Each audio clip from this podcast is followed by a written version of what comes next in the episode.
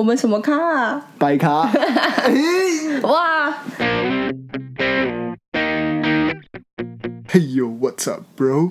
大家好，我是物理治疗师 YQ，我是 AT Zoe 欢迎回到再见白咖。说好的一起讲呢？啊，哈哈，今天的主题是语言之于运动医学。那其实这个主题啊，在分享大会运动防护的时候，就想和大家聊聊，但发现呃，语言它是一个很大很大的主题，就有很多的故事可以跟大家分享，所以呢，它就变成了独立的一集。嗯哼嗯哼，那我们来跟前面这个呼应，就是呃，在做大会防护的时候，Zoe，你有遇过外籍选手，然后只能用英文来沟通的经验吗？我出那个大专杯足球，然后它是公开组的，所以超多超多外国人，这就是你非常好时刻可以练英文的时候了。是。哦，真是讲的很爽，就是 就是各个国家的外国人都会来，然后呃，他们通常是运动比赛前会来贴扎，嗯。然后他们比赛前来的时候，他就会跟你说他哪边不舒服啊，哪边痛啊，怎么痛啊，然后做什么动作痛啊什么的，然后你就要想办法帮他贴扎。但有时候他的他不是你知道呃英语的国家，他可能其实不是，嗯，对，所以你还有口音的问题。然后呢，好，你听你听懂他在讲英文了之后呢，你还要先内化一下他到底在说什么。对，然后呢，你还要想你要怎么跟他说，然后再加上大学可以讲英文的时间其实蛮少的，嗯，所以我我出第一天的时候就有点卡词。就是真的太久没有用英文，然后就会突然不知道怎么跟。就是你平常你平常虽然都读原文书，可是你不会念出来，嗯或者是你不会把它讲成一句话，它就是一个单字一个单字，一个片段一个片段在你的脑袋里。是是是，对，可是你现在是必须要把它内化成一个完整的对话的时候，就超酷的哦、超有趣的，你就要真的讲出各种就是很神奇的字眼，这样，嗯就是他其实平常都是有在课本上面才会看到的，对，然后就蛮有趣的。然后足球吧，我觉得足球有趣的地方是在于那个语言的部对语言的部分，其他就还好。语言的话，我就不是在运动场上，嗯，就是在那个在带病人的时候，嗯，然后就病人是外国人，嗯。然后想说，嗯，因为我们就像你刚刚讲的，我们要去做一些评估，就知道说他是为什么受伤，然后怎么样会痛，然后做哪些动作会加剧他的疼痛，所以我们就会请他做一些动作，或者在讨论，在跟跟他对话的时候，嗯。然后我们就会把我们的，因为我们学专业的时候是用英文嘛，对，所以他说，哎、刚好这些单字就可以拿来用，就像你刚刚说的，没错。但我遇到了瓶颈，嗯。就是我们用的专业，我们用的那些英文字，嗯，其实是医学专业的字，嗯。所以他们在用的时候，其实不一定知道。像是躺着的时候，嗯。啊、躺跟趴，嗯。我们会用 supine 跟 prone，supine、嗯嗯嗯。supine 是躺，然后 prone 是趴，嗯。但这两个字，嗯，我跟外国人说，他们完全不知道我在讲什么。哦对，但但有一个很酷的事情是，我们在讲哦，我觉得这件事情就会是，比如说他们就是 lie down，对，对他们就不会是学 supine。可是像有些字眼，他们的用法就是医学名词，比如说肌肉的名称，像 scapula，他们就是 scapula，我们就会在那边肩膀，我们就是 shoulder。没有啊修的也是啊，shoulder 是 complex。对，可是可是我们不会讲肩胛骨。我你你去你去路上跟十个路人讲肩胛骨，可是我在带病人的时候，我会讲啊，对啊，但是因为是你是带病人，你是专业的，但是我的意思是说，就是他们连一般的人，他们讲我们讲 scapula，他们都听得懂。嗯哼。他不会对他们来说，这不是一个专有名词。但 就是你直接去街上问十个人，不一定有不一定有几个人知道你的背后有长了两片 对啊，三角形的骨头。叫做肩胛骨对，，那那一块叫肩胛骨。它不是背。对你赶快去找你的朋友们，找到他的后背的呃上胸的部分，然后去摸到尖尖的东西，那个叫做肩胛骨。对那叫然后你赶快去肩胛骨跟你的朋友们分享。如果他不知道的话，叫他们来听我们的 podcast，它不叫做背，好吗？叫他们来听我们的 podcast。OK，我们 podcast 除了聊天之外，也是可以长知识。对，所以我就会，我现在就会无止境的，就是跟大家讲，我现在是无止境的在证明这件事情。对就我们需要证明它的名词，它还是稍微解释一下，scapula 就是肩胛胛骨，对，它在肩膀的后面。两块突突的骨头。没错。是的，然后还有就是英文，我觉得就也是卡住的地方是，我们会就动作会有弯曲，嗯，就像是你把手肘伸直跟弯起来，嗯，那我们在英文的话是用 elbow flexion 或者 flex your elbow，嗯，那我也是用这个单字，嗯。去跟外国人说，嗯，他完全听不懂，哈，他不知道 flexion，呃，不知道 flexion 是用在弯曲，他不懂我说 flexion 是要叫他把手肘弯起来，还是你的要，还是你那个外国人不是英语系国家？我忘记他是哪一国的，嗯。但他主要用英文跟他沟通都是完全 OK 的，对。但不然你要跟他说什么？要用 curve。curl 哈，像是 arm curl，就是在健身的一些用哦，健身用法，嗯，我觉得健身的英文它就会跟就是真正英语系国家是吗？平常用的英文都会比较相近一些些，那这跟我遇到不一样哎。所以我蛮酷的欸。自己印象就是哦，我觉得我这些专业英文应该是 OK 的，嗯。然后结果遇到外国人的时候，反而又遇到一些就是嗯，碰壁，我就觉得，蛮特别的，然后而且就会更惨的是，我就会不知道怎么去去转换我的说法，因为在我的世界里面就，是只有 elbow flexion，对，就是用那些手肘弯曲这样，对对对对对，就没有 arm curl 这件事。对对对，所以就会是一个蛮特别的经验，然后就会知道说，就是嗯，专业术语跟日常生活的一些用语，其实还是会有一些不一样，但有些是一样，对，有些是一样有一些是不太一样。对，哦，那我蛮幸运的，但是我们在讲一些 elbow flexion 啊什么，他们都听得懂。那或许是他可能有跟他自己的防护员或者是物理治疗师讨论过，所以他们会比较能接受到这些也是有可能医学英文也有可能。也是有可能，或者是他们可能身为运动员，多少他们的戏就是要学这些东西。哦，也有可能。对啊，对啊，有可能他们就是原本就有学到。嗯，对啊，所以我接触到的是一般民众，所以可能对于这些资源再更陌生一些些，嗯也是有可能。嗯，蛮酷的。好，我想好想补充，可是你要离题了台语的部分，啊，就是不会讲台语啊。YQ 是客家人啊，他不会讲台语，听不懂部我分。是台客人，你他台客为什么？我我有台湾跟客家是不是？就是闽南跟客家你有闽南，有啊，真的哦、我是八分之三的闽南人，八分之五的客家那你怎么不会讲台语？我台语就练凳，哦 这一句够认真就好了。然后接下来人家讲什么你就完全听不懂，这样。对 对对，就是因为我台语就没有很好，嗯，然后我实习的时候在台南，哎，对，在你实习的时候怎么办？所以我在实习的时候就是很努力的学台语，嗯。就是除了学专业知识、临床上的一些东西之外，嗯就是台语就是我另外一个很大的学习的东西，嗯，那也是一个很好跟病人开启话题的哦，方式。对耶，你就叫病人直接教你、啊。对对对，所以我觉得很多都是他们教我的。对，蛮酷的。我就觉得说，哦，我学了很多的台语，我嗯就、台语也的确真的有进步，蛮多蛮多的。然后因为我阿公阿妈是讲台语的人，嗯，你要跟他妈讲台语？对啊，但他们跟我讲话又又讲中文，或者是他跟我讲台语，然后我听不懂，哦哦我就会转过去看我的阿伯，哦然后阿贝就会再翻译成中文给我，所以我的台语就是很努力的从听跟字幕里面去做学习。嗯然后我在台南实习完之后回家，我就很开开心心的就赶快去找阿公阿妈，就是让他们验收一下我台语进步的成果。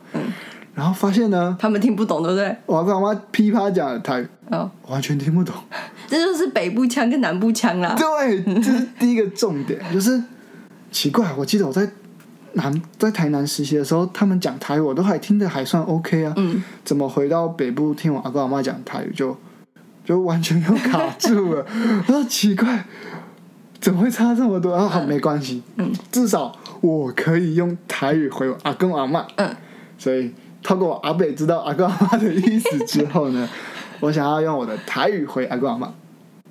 然后他们听不懂，没有没有没有，我发现我卡住了，为什么？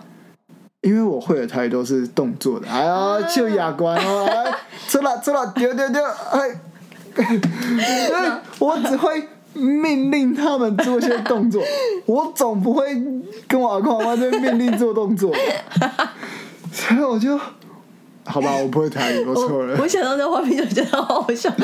我就觉得很痛苦，就原来我会的都是只是一些，就是做动作的，啊哈啊出来哦啊买点，啊懂了懂了哦，啊，好荒谬哦！对你先，嗯，如果还没办法体会的话，就是假如说像你自己的专业，你是要学那些英文，然后你就会发现说，你的英文还是一直越来越烂，就是你只会你自己专业的英文，没错。一些日常 conversation 的东西就会就会直接消失，对，还是会消失，还是会就真是的功力就还是会大减，真的那的，就一样意思，就是我只会教他们做动作，所以对你完全无法跟我阿公阿妈沟通。然后我阿公阿公阿姨问我说：“你不是你不是在台南实习吗？啊，他们不是讲台语吗？”嗯我就说：“对啊。”哦，那你台语呢？然后我就跟他们分享说，我只会教他们做动作，我就觉得很痛苦。好好笑哦。那你会讲客语吗？呃，先蒙丁俺只是那你要等下都用客语讲，啊，哦，我听不懂。对，大家没有按暂停，我讲不出其他 客家语了。拉的有点远了，那我们回来聊聊运动医学的这个专业之于语言的部分吧。在不同的跟不同的人、不同专业的时候，会有需要不同的沟通的方式。不管是在跟就是同样是运动医学背景的人沟通，或是你在跟教练团队沟通的时候，都是需要呃互相的摩擦，就是了解到对方到底在说什么的时候。就像是如果比如说我在学校的时候跟各个教练沟通的时候，就会要先了解他们的一些术语，尤其是技术层面上面的术语。对，就比如说，嗯，因为我刚进去的时候，我就不是很了解那些项目，比如说手球啊、跆拳道啊、桌球啊、垒球是比较熟悉的，因为垒球就是之前打棒球，所以垒球上的术语基本上跟棒球差不多。那其他三个项目就是我必须要先去，除了跟教练学动作，了解他们到底在做什么之外，然后我也要知道说这这些运动的一些专业的术语，不管是规则或者是他们平常在打球的时候会需要用到的语言，就可能手球的时候，手球在练习的时候，他们就可能会喊对方的那个位置，你就要知道哦，那个位置代表什么意思，然后他们的跑位的意思等等的。这样子，就如果之后再跟教练沟通的时候，我才可以，呃，比较可以直接的跟教练说，哦，这个这个位置的人，或者是这个这个跑位怎么了，就比较可以跟教练搭上线吧，教练就不会觉得哦，我是个门外汉这样。对，嗯那可以更了解这个对运动。对，就就除了你了解这个运动怎么打之外，你还可以更真的就是实际上去了解这个运动的呃，有点像生态圈嘛，就是、嗯 对他们他们的语言，对对对对对，这就是他们的语言。对，那就除了跟教练这样，就我我比较好切入嘛。对，但我会就比如说在跟学生说，嗯，那个我要跟哇不是 我要跟教练，在我要跟教练说这个学生怎么了的时候呢，我就可能也需要教练知道一些关于可能肌肉啊、解剖啊、伤害啊等等的，他我才有办法跟他说哦，这个学生目前的状况什么，那他需要做什么样子的调整。所以这时候我会希望教练也可以了解一些我们学的东西，所以因为有可能可能可能这些教练一开始如果没有碰过防护员的话，他可能会不知道，所以一开始会花蛮多时间在告诉教练说，哦，这个伤害是怎么造成的，或是这个动作的肌群，然后这个动作的激动，这个动作的一些动作的模式什么的，就让教练更了解，然后我们才有办法可以搭上线，好好的去沟通，然后这样子教练也会比较愿意把选手放给你带，因为他比较他就会觉得说，哦。这个防护员对这个运动够了解，那我我把选手交给他，这个选手应该是可以就是复活的回来这样。嗯，对。那刚才是跟教练沟通的部分，对，那如果是跟学生呢？呃，有些有些人可能会觉得哦，可能高中生嘛就还不懂，所以就会用比较简单的方式，或是比较呃对待小朋友的方式去告诉他说哦他怎么了这样子。可是我自己会觉得哦，他们已经高中，然后他们必须要了解到自己的身体到底发生什么事情，然后所以我会蛮直接的去跟他说他怎么了。就会用哦，就是我的防护是有一本图谱，然后我就会直接翻图谱给他看。就比如说他膝盖受伤，我就会直接翻图谱给他看，说哦你的膝盖长这样，然后上面那块叫髌骨，然后髌骨的下面关节里面怎么了，怎么了怎么了，然后你是哪里怎么了？就比如说他可能是下方的软骨受伤，或者是他可能是半月板受伤什么的，所以我就会直接告诉他说。他的受伤的点在受伤的位置在哪边？那他会造成你的什么影响？那你会跟他讲，就是这个受伤的机制吗？机制就是比较，呃，我觉得多少会带到一点，但我觉得应该不会到很完整，尽量吧，尽量。就嗯，对，我觉得我会算是蛮尽可能的告诉他们最正确的东西啊，就是我就强迫他们吸收的，把他们当那个防护员在养成。对对对，把他当运动医学系的学生在教，对对，基本上这样。因为我后面也会开课表给他们，所以我开课表下去，我也会告诉他们说：哦，你做这个课表的目的是什么？然后你要训练到哪边？你要改善到哪里？然后为什么要做这个课表？然后或者是嗯，练这个肌肉的意义到底是什么？嗯，对，就是让他们更了解了。觉得这些背后的背光 knowledge 都很重要，因为像他们现在在基三级，应该说什么基层，嗯，就是国中、国小、国中、高中这个阶段，嗯，其实都是教练说什么，然后他们就去做。对，那他们到大学之后，他们就继续继续打，他会有变成是他们在练球之后会有更多的自主训练的时间。那这个时候就很需要他自己有这些这方面的知识。嗯，他如果在高中之前他都没有先吸收过、先思考过的话，到大学他可能会相对的比较吃力一点。所以我觉得在大在高中的时候就应该要开始接受这些资讯，然后自己去去去想，然后去了解自己的身体、自己身体的状况，然后不管是解剖或者是可能比较容易受伤的东西，我觉得都是要去了解，然后再回就到更后面怎么去安排自己的自主训练的菜单这些等等。嗯哼，对啊，对，我觉得对高中生来说就是独立思考的能力吧。嗯因为他们可能以前都没有真的去想过一些什么，我有时候也会就是反问他们，然后有时候他们如果突然举一反三，我就觉得哦，这个有聪明到哦，这样，对，感动了一下。对对对对对对啊！但我觉得，我觉得，呃，我会灌输他们一件事啊，就是我们防护员没有办法跟着你走一辈子，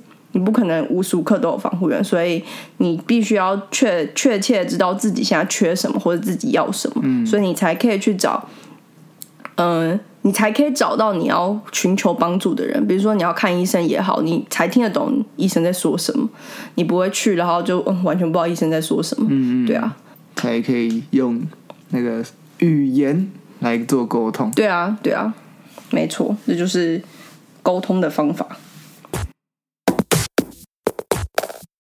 那就是在运动医学的各个专业之间，应该就会比较好一点嘛。毕竟我们的语言是比较相近的。对，我们的就是 background knowledge 就是基本上可能那你在有重叠到。那你在带就你的学生，然后可能要跟其他可能医生或是物理治疗师合作的时候，有什么有趣的故事吗？嗯，或者是经验？就是因为我会带我会带学生去医院看诊，就要转介的时候嘛。然后我觉得呃，因为在跟因为我会自己会先评估啦，所以评估完之后，我可能会直接跟医生说，哦，我评出来的结果是怎么样啊？就是他是不是怎么样怎么样，就会跟医生讨论。然后呃，医生也会再评一次，然后他评完之后也会给我一些反馈。但我觉得比较酷的是，因为医生就是一定会 X 光、超音波那些的嘛，然后。嗯，基本上现在大医院都会有超音波啊，就会有直接这样扫这样。然后，但相对我们比较少去看这些呃影像的判读，所以对我们来说，对这件事就非常的不擅长。然后我觉得蛮酷的是，就是医生会直接告诉我说：“哦，这个是什么？你这个是什么？这个是什么？”就跟我说，然后也跟学生说。然后，但我觉得我是就算吸收蛮多，就蛮多的。就是他在跟我讲的时候，我就觉得哇。就是哦，原来超音波长这样，超音波要这样读。然后在之后的话，就等于我学了他的语言，所以之后的话，我们在讨论超音波这件，对对，就是他这样照的时候，他就可以很快告诉我说，哦，他怎么了。所以我就觉得，嗯，算算也是一种我们学医生的一种语言的部分。嗯 对啊。然后跟物理治疗师的话，我觉得跟物理治疗师相对起来又更好沟通了一点。你们会从可能 PT 的角度去告诉我说，哦，这个选手怎么了？然后可能是我没有想过的，因为我就会有我的盲点。也不是盲点，就是我的角度可能对你们的角度，我就是没看到。对对对对对对对，所以我觉得从不同专业看一个人，就是大家角度都不一样，所以看的东西就会都不一样。对，然后我就带学生去做物理治疗的时候，然后可能我我就会跟一那个物理治疗师说，哦，我我觉得他是怎么样怎么样怎么样怎么样。然后我那个物理治疗师很棒，他也可以帮我就是同整系统化，我觉得超酷的。就是因为我可能还有时候会很发散，然后他就会把它这样整个串起来，对，然后就觉得哇超棒的。然后可能我们做完就是治疗之后，然后他会开一些呃回家作业给学生做，然后他就会再跟我讲说，哦，就是如果他平常在练习的时候，或者水队呃比赛的时候遇到一些什么样子的状况的时候，当下我可以赶快做一些什么样子的处理，而不是就是哦我不知道又要怎么办了这样。对，所以我就觉得还蛮棒。沟通上面来说，就是一个很棒的共同的语言。那刚肉也是就是跟大家分享了在职场上的部分，那我就可以分享一个就是关于我们在学生时期的时候，在大学的时候有参加就是亚洲物理治疗学生年会，那它就是由亚洲十几个国家的物理治疗学生去参加的一个呃年会这样子。他给我一个最大的嗯感想嘛，就是大家都是用不同的语言，但大家都是用同一个语言，哈，就是 所以你们讲英文吗？对啊，我们讲英文，哦，好，没有，就是大家的背景文化都不一样，他们有自己共，他们的有自己的语言，那在这方面我们是没办法对话的，我们还还要再透过一个第三方语言英文，然后我们这、这十几个亚洲国家也没有一个是用英语当母语的，所以我们是透过哦，第三对方，，因为是亚洲。对啊，嗯，那你觉得哪一个国家的英文的口音最重，听不懂，我自己我最难沟通的？我自己印象最深刻应该是应该是菲律宾，哦，真的哦，对对对。我以为是日本，好意外。没有，没有没有，很酷哦，日本意外的很好，这样？就是因为我有去日本交换过，嗯，哦，我是二升三的暑假，七月先去日本交换，嗯。交换学生一个月，然后八月又去参加亚洲年亚洲年会，嗯，然后所以我七月的时候已经听日式的英文听得非常非常习惯，嗯。然后我们在八月参加亚洲年会的时候，嗯，然后我们会有请老师来就是讲座，然后会有很多国家不同的老师、不同的主题，嗯，然后每个人都听得津津有味的，嗯，然后直到我们是有一个是日本老师，嗯然后给大家上课，然后大家就睡死了，因为听不懂。对，因为完全听不懂。然后结果那一堂课是我听得最清楚，然后学到最多的一堂课。我傻眼，我就是接日本话，对，我直接日本话，就是 根根本就当母语在听啊，傻眼。就是所以我觉得真的语言口音这种东西真的是听习惯就好。对对，确实听习惯应该就好了。嗯所以那时候真的是很就是有些老师他可能英文比较比较顺，或者是口音我比较不习惯，嗯然后我还要问旁边的人，我旁边是一个新加坡人，然后他英文很好，嗯嗯嗯。然后很多东西我都还是要透过他在了解，嗯而且他会讲中文，对，这是最棒的。然后结果是日本那一堂，他直接睡死哎、他他在我心目中就是一个哦很认真，然后都听得懂，他直接放弃。他他对我来讲他就是神，我都要先透过他我才可以了解，嗯。然后就他直接睡死，然后换他醒来，然后换他来问我说日本老师到底讲什么，他完全听不懂，他说不会啊，我听得很清楚啊，他还以为你是日本人。呢。哦，不是，哎差一点，差一点，还好我中文还还够 OK。然后，对，我觉得这蛮印象深刻的。很酷哎！然后，我们那时候就是去菲律宾参加的，你说第二年，对对对，哦，就是同一个场景，我右边是做菲律宾人，左边是做新加坡人，然后我跟新加坡人变得很好的朋友，嗯，然后跟那个菲律宾的，他人很好，嗯，你可以感受到他人很好，嗯，但是他跟你讲英文，我就是听不懂，我真的听不懂，然后我就要再透过我左边新加坡的朋友，嗯。去帮我翻译 菲律宾朋友到底在讲什么，所以他听得懂，他勉勉强听得懂，哦哦哦。然后他就会稍微翻译给我听，然后我觉得说，嗯，或许是因为我英文音听太烂了，没有可能对他来说日式口音他就是听不懂，对你来说就是非式口音你听不懂。对对对，可能类似，没有重点，故事还没讲完。嗯后来我们就是结束之前，我们都会交换那个通讯嘛，就是 Instagram 之类的。然后我已经回台湾了，然后有一次他好像是回我讯息还之类的，然后就聊到，就是有搭上线聊到天。他回他打的那一串英文，我完全看不懂哎，所以 你说一个字一个字看得懂吗？嗯，还是连字你都看不懂？也也看不太懂，所以这就是嗯，在参加学生年会里面不同语言的部分。嗯，但是我们又是用同一个语言，因为我们都是用物理治疗的这个专业，然后大家聚在一起。对，然后我们在教的时候都是用英文在学物理治疗，所以就会很好去沟通。它其实就会变成我们一个共同的语言，所以在这个方面，其实大家完全不会有困难。刚才讲那个感想，就是大家都用不同的语言，嗯但大家又是用同一个语言，嗯嗯，所以既生疏，但是又很亲切。啊，就是因为在专业上面大家学的东西还是一样。对，嗯，所以我觉得这是我参加学生年会一个蛮大的心得。嗯哼，嗯。那我们就是前面聊了很多，就包含了在职场上，你可能会遇到外籍的选手啊，或者是你要跟自己的教练、选手讨论就是状况，然后甚至是我们医学专业之间的沟通，那其实都要去了解彼此的语言，这样才可以达到更好的讨论和就是取得一个共识。就像是我们有出 Benny 漫画啊，对，对 Benny 的话，嗯、剧情的部分是由我跟 Zoe 来策划，嗯然后我们写好之后，我们会再给绘画师去做设计跟作图。然后我们就是彼此之间也要去了解彼此，就像是我和 Zoe 会一直跟绘画师讲，嗯，解剖的部分啊，等等，动作对动作的部分。肌肉各种。然后我们也从绘画师那边了解到了可能分镜，然后一些角度跟画图风格的一些东西。那我们就是要去彼此了解，我们才可以把这一件事情或者这个漫画可以做的完整。嗯，所以我们未来就再来找一集跟大家来分享一下《卑逆》这个漫画它是怎么样诞生的。